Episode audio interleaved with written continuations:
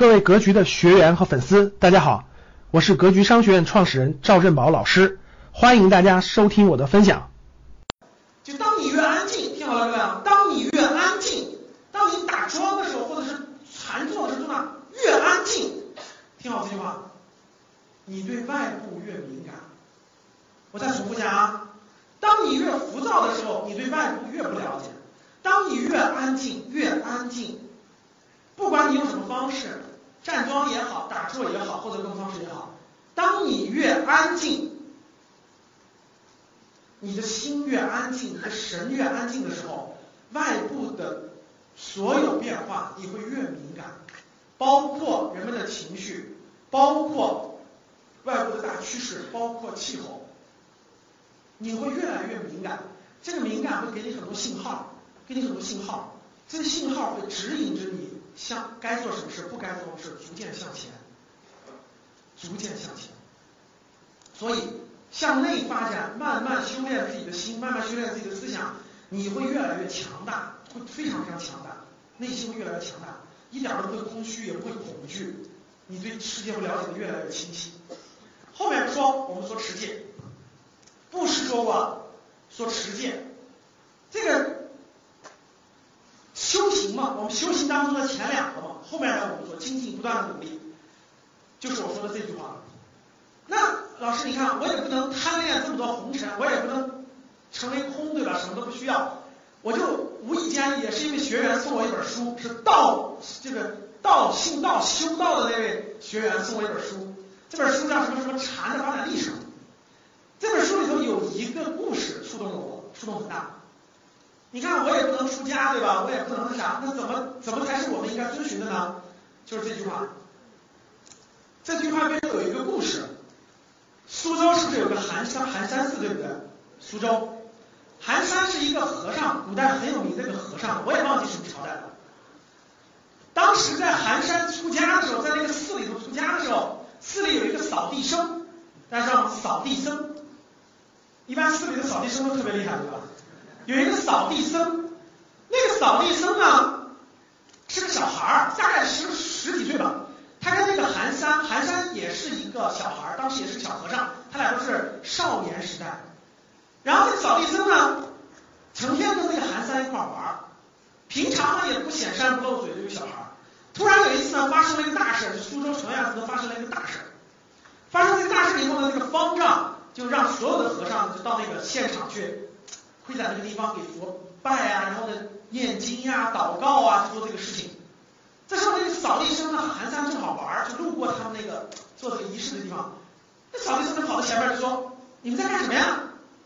那方丈就说：“你不用跟他说话，你扫地僧，我们在祈福啊，在做礼拜啊，在做这个东西呢。”他说：“这个小和尚就说了一句话：你们做这个事情有什么用呢？有什么意义呢？能改变这个现状吗？”崩，所以就蹦出这句话，就是不怒就是持戒。心静就是出家。这小和尚，这个这个扫地僧就说了，说其实你们做这些事情没有任何改变啊。我认为，他就说了，不怒就是持戒，心静就是出家。他就历史上就有了这句话，很有名的。这句话说了一个什么意思呢？就说的，我觉得跟上午我们说的从欲望，从欲望和梦想讲到心随境转还是境随心转，讲的如果适当的。适当的屏蔽欲望，然后发梦想。讲到了修行，最重要的，我觉得就是这句话：不怒。六度的修行，持戒什么意思？就是不怒。什么叫不怒？大家深刻的体会，我觉得很多问题就都解决了。看啊，比如你回家，你家孩子考试考了四十二分，然后回家以后你会怎么做？一般来说，假设你情绪不好的话，他四十二分。你是不是啪一下拍桌子？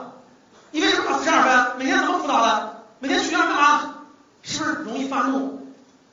很多情况都容易发怒，无论是孩子发火等等。大家听好了，当你家孩子考四十二分的时候，你发怒了。假设你发怒了，我问大你，我问大家，他他他会是什么表情？他是不是害怕？他可能流泪，可能害怕。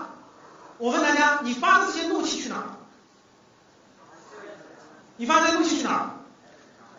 这些孩，假设孩子也没有哭，也没有什么，他就是默默的承受啊，过，吃饭怎么这么低了？我问大家，你发怒的这些情绪，这个能量去哪了？消失了吗？消失了吗？那孩子跟你一块去吃饭了，你感觉是不是没事了？第二天睡觉起来是不是没事了？好，我告诉你，当你发怒的时候，整个的情绪调动的能量全部转化到了他的身上。你知道是什么时候这能量会出来吗？猜，什么时候会出来？有一天，当出现同样情。他就出来了。比如说，当他的孩子，当他大了以后，他的孩子出现类似的情况时候，突然一下那个情绪就能出来，突然能量就出来，可能是二十年之后了。能听懂吗？举个例子，比如说你俩夫妻俩在家里天天吵架，对吧？吵架的时候，那个孩子在旁边，假设他能看到、能听到，他没有理你们，对不对？我问你们，你俩吵架的那个情绪带动的那个能量去哪了？那个那个能量去没去那个椅子上？那个那个桌子上？